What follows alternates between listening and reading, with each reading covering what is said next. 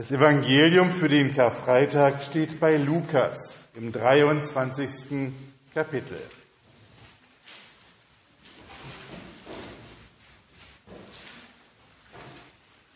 Zusammen mit Jesus wurden auch zwei Verbrecher zur Hinrichtung geführt. Sie kamen zu der Stelle, die Schädel genannt wird.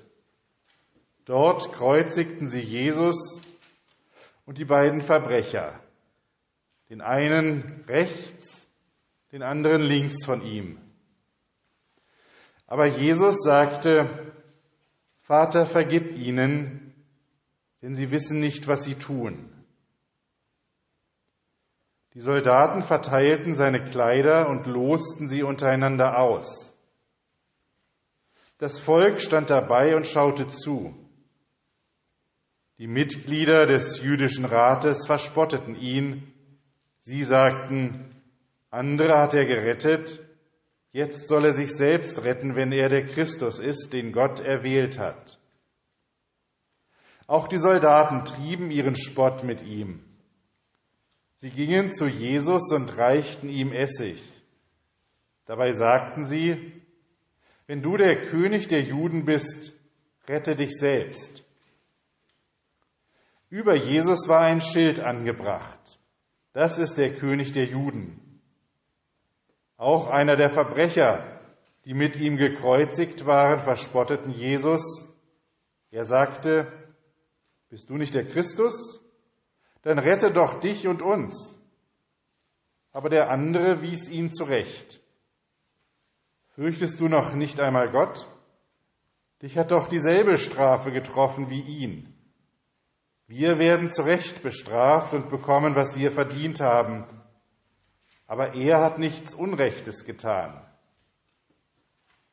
Und zu Jesus sagte er, Jesus, denke an mich, wenn du in dein Reich kommst. Und Jesus antwortete ihm, Amen, das sage ich dir, heute noch wirst du mit mir im Paradies sein. Es war schon ungefähr die sechste Stunde, da breitete sich im ganzen Land Finsternis aus. Das dauerte bis zur neunten Stunde. So lange hatte die Sonne aufgehört zu scheinen. Dann zerriss der Vorhang im Tempel mittendurch und Jesus schrie laut, Vater, in deine Hände gebe ich meinen Geist. Nach diesen Worten starb er. Der römische Hauptmann sah genau, was geschah. Da lobte er Gott und sagte, dieser Mensch hat wirklich ganz und gar so gelebt, wie Gott es will. Es war auch eine große Menge Schaulustiger dorthin geströmt. Als die sahen, was da geschah, schlugen sie sich auf die Brust und gingen betroffen in die Stadt zurück. In einiger Entfernung standen die beieinander, die Jesus kannten. Unter ihnen waren die Frauen, die Jesus gefolgt waren, seit er in Galiläa wirkte.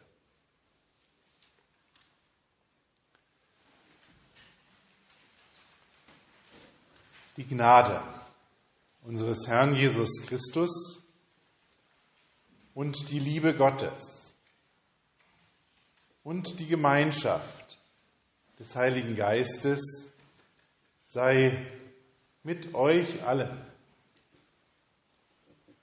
Amen. Liebe Gemeinde,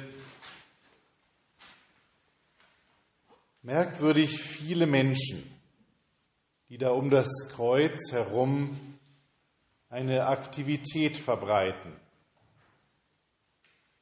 Fast verschwimmt der leidende, der sterbende Christus hinter all diesen Figuren, die etwas sagen, etwas tun. Oder will uns Lukas einen Spiegel vorhalten? Zeigt er uns unseren Umgang mit Leiden? Vielleicht? Vielleicht finden sich all die Gruppen, die hier unter dem Kreuz stehen, auch dort, wo wir Leiden bei uns sehen, auch dort in Butcher oder vielleicht auch eher an unseren Fernsehschirmen. Lukas berichtet das zentrale Ereignis, die Kreuzigung, ausgesprochen nüchtern. Kurz. Keine Adjektive, keine wertenden Wörter, einfache Berichterstattung. Und dann redet Jesus zum ersten Mal in dieser Geschichte, in diesem Abschnitt der Bibel. Da, wo er die gesamte Grausamkeit seiner Gegner erfährt, sagt er, Vater, vergib ihnen, denn sie wissen nicht, was sie tun. Sie wissen nicht, was sie tun? Da sind die Soldaten. Sie verteilen und losen um den Besitz von Jesus. Die Beute wird verteilt. Die lächerliche Beute. Ein paar Kleidungsstücke. Das ist alles. Und doch, bis heute ist dies wichtig. Beute verteilen. Bilder von Belarussen aufgenommen zeigen eine Paketstation in Belarus, wo russische Soldaten Pakete nach Hause schicken. Wohl Beute. Vielleicht die einzige Möglichkeit, der Sinnlosigkeit zu entkommen. Wenigstens ich habe einen Vorteil davon in all dem Grauen und Morden. Wenigstens für irgendetwas ist es gut. Eine Illusion, ein Traum, den die aufrechterhalten wollen und wahrscheinlich müssen die von denen da oben beauftragt werden, zu morden. Vater, vergib ihnen, denn sie wissen nicht, was sie tun.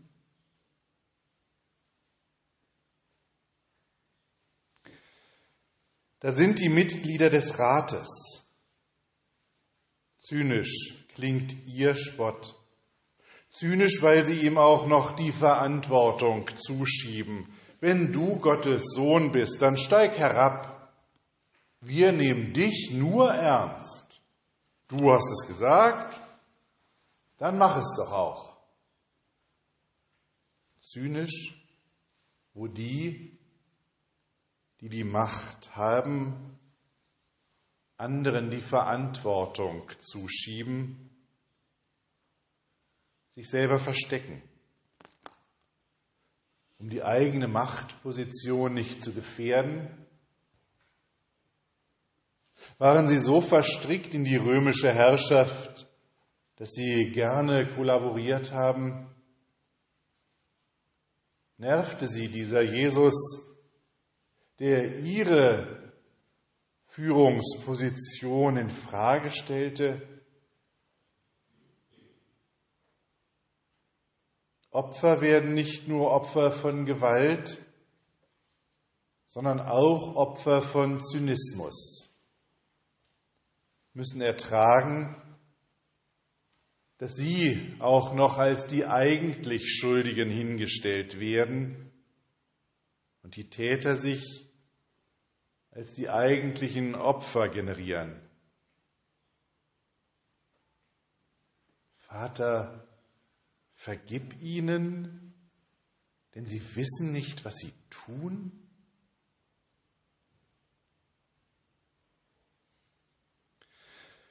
Die Soldaten verspotten ihn mit Essig. Ihre Worte klingen ähnlich, sind aber doch ganz anders als die des Hohen Rates. Sie beziehen sich auf die Idee, er sei ein irdischer König. Das war ja auch der Grund für die Kreuzigung. Den Römern schien Jesus in politischer Hinsicht gefährlich, König der Juden. Für sie, die Besatzer, ist wieder eine Gefahr gebannt, ein möglicher Aufstand im Keim erstickt. Und der Spott überdeckt die Erleichterung, nicht selber in Gefahr gekommen zu sein. Kein Aufstand, kein Kampf, nicht selber in Todesangst, nicht selber im Tod. Der Spott muss die Erleichterung überdecken, denn wenn ich erleichtert wäre, dass kein Aufstand entstanden ist, es wäre ja schon ein Schuldeingeständnis, selber am falschen Ort zu sein, selber zu unterdrücken.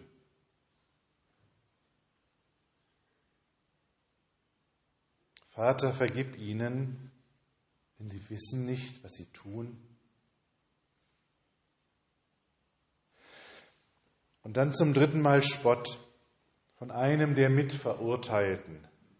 Als Verbrecher fordert er Jesus zur Solidarität auf, ihn auch noch gleich mit zu retten. Ist das nur Spott oder steckt auch noch ein Fünkchen Hoffnung drin, hier vielleicht doch noch einen Ausweg zu finden, noch einmal billig von der Strafe wegzukommen? Jesus schweigt. Der andere Verbrecher aber, er redet so viel wie sonst keiner in dieser Geschichte. Er stellt sich zu seinem Unrecht, zu dem, was er getan hat. Er sieht in Jesus den unschuldig Leidenden und er fordert nicht, spottet nicht, sondern bittet. Denke an mich, wenn du in dein Reich kommst. Es ist diese Art, seine Schuld zu erkennen, die Strafe anzuerkennen, in Jesus den Retter zu erblicken und ihn zu bitten, die dazu führt, dass Jesus das zweite Mal redet. Und an dieser Stelle nicht als Bitte. Die Bitte an den Vater verändert sich. Hier kann und will Jesus selbst klar sagen, was Sache ist. Heute noch wirst du mit mir im Paradies sein.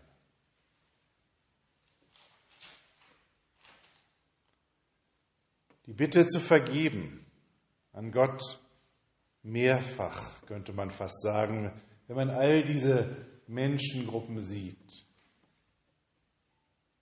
Ein Weg, der so schwer zu verstehen ist. Der Weg aber, der deutlich macht, mit was für Menschen es Jesus da zu tun hat. Menschen, die an ihrer Bestimmung vorbeileben, Menschen, die zynisch werden, Menschen, die erleichtert sind, nicht selbst zur Rechenschaft gezogen zu werden, Menschen, die sich verstecken hinter den Befehlen anderer. Vater, vergib ihnen, denn sie wissen nicht, was sie tun. Und dann, endlich möchte man fast sagen, dann setzt endlich das Schweigen ein. Die Finsternis gewinnt Raum Endlich schweigen diejenigen, die aus dem Schrecklichen Gewinn ziehen wollen. Endlich diejenigen, die durchaus Macht haben, aber zynisch die Opfer als Täter hinstellen. Endlich schweigen diejenigen, die mit ihrem Gerede ihre Schuld überdecken wollen.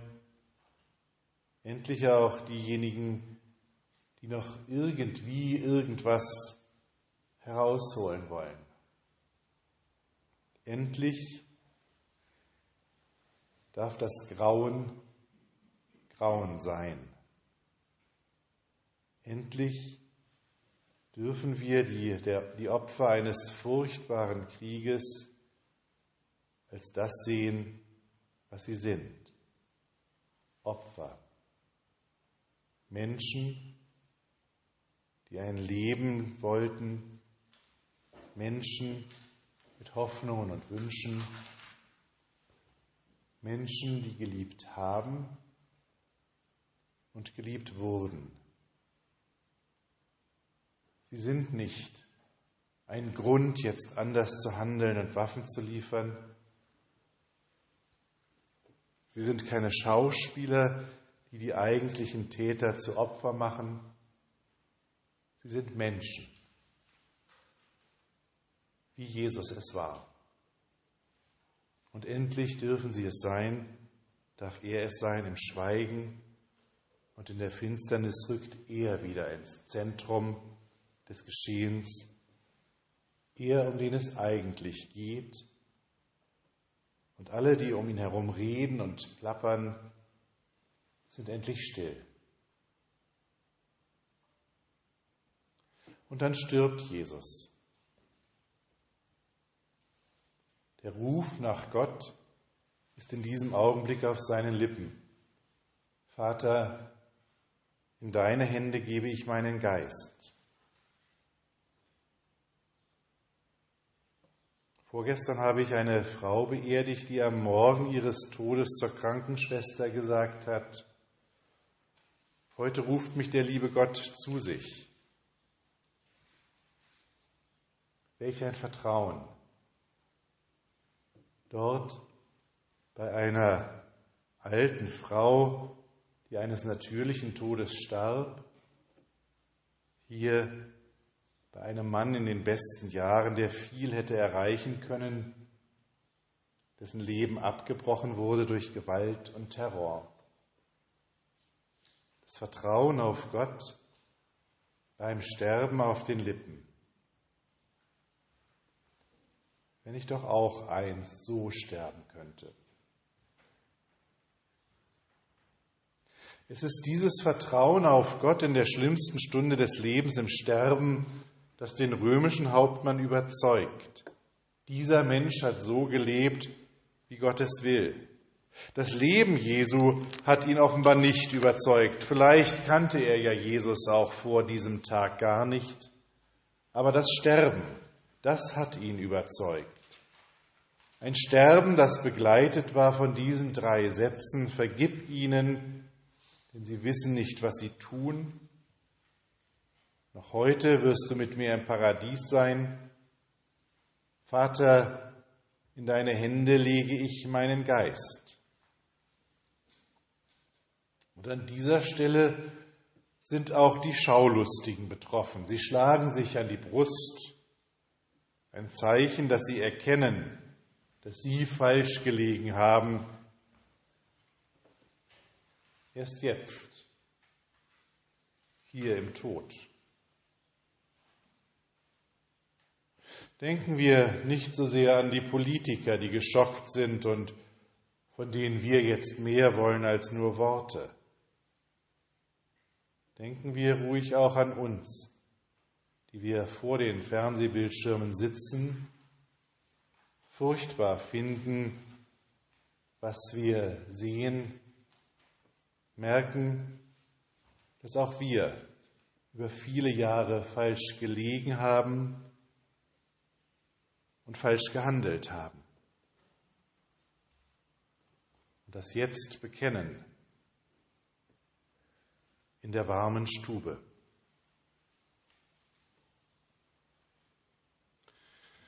Warum sind sie gekommen, die Schaulustigen? Haben sie vielleicht auch auf das Wunder gewartet, dass er doch noch vom Kreuz herabsteigen würde? Sensationslüstig. Aber Jesus ist einfach nur gestorben. Mit Gott auf den Lippen. Er hat sich nicht vor dem dunkelsten Weg gedrückt, hat ihn nicht vermieden, aber er ist ihn mit Gott gegangen.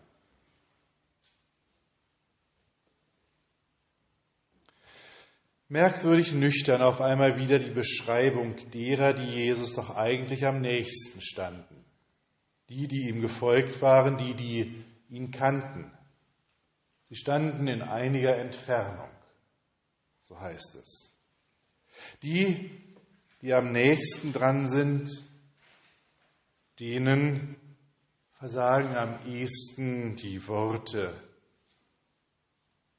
Wo sind diejenigen, die diese Menschen einmal in den Arm nehmen, ihnen Mut zu sprechen. Warum werden sie gerade an den Rand gedrängt? Manchmal stehen die, die Jesus nachfolgen, genauso einsam und ratlos und stumm vor dem Kreuz. Die anderen reden ja auch so viel. Aber Jesus wird dankbar gewesen sein, dass sie da waren. Einfach da. Stumm. Aber einfach da im Leiden. Amen.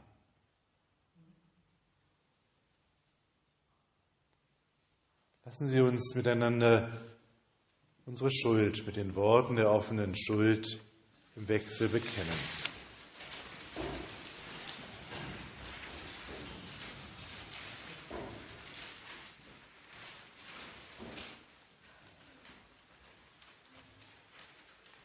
Lasst uns miteinander vor Gott bekennen, dass wir gesündigt haben mit Gedanken, Worten und Werken. Aus eigener Kraft können wir uns nicht erlösen. Darum nehmen wir Zuflucht zur unergründlichen Barmherzigkeit Gottes, begehren Gnade um Christi willen und sprechen, Gott sei mir Sünder gnädig.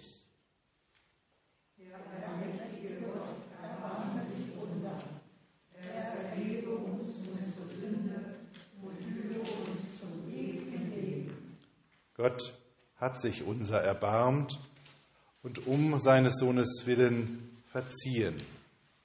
So spricht der Herr, ich will meinen Geist in euch geben und will solche Leute aus euch machen, die in meinen Geboten wandeln und danach tun. Amen. Und der Friede Gottes, der höher ist als all unsere Vernunft, bewahre unsere Herzen und Sinne in Christus Jesus. Amen.